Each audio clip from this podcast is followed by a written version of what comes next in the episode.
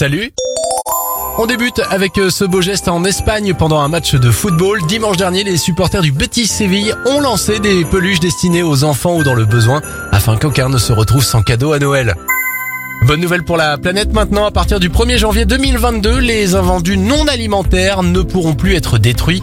Les produits concernés sont les produits électriques et électroniques, les piles, textiles, meubles, cartouches d'encre ainsi que les produits d'hygiène.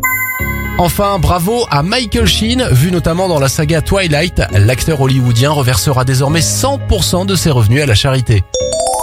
C'était votre journal des bonnes nouvelles, vous pouvez le retrouver maintenant en replay sur notre site internet et notre application Radioscoop.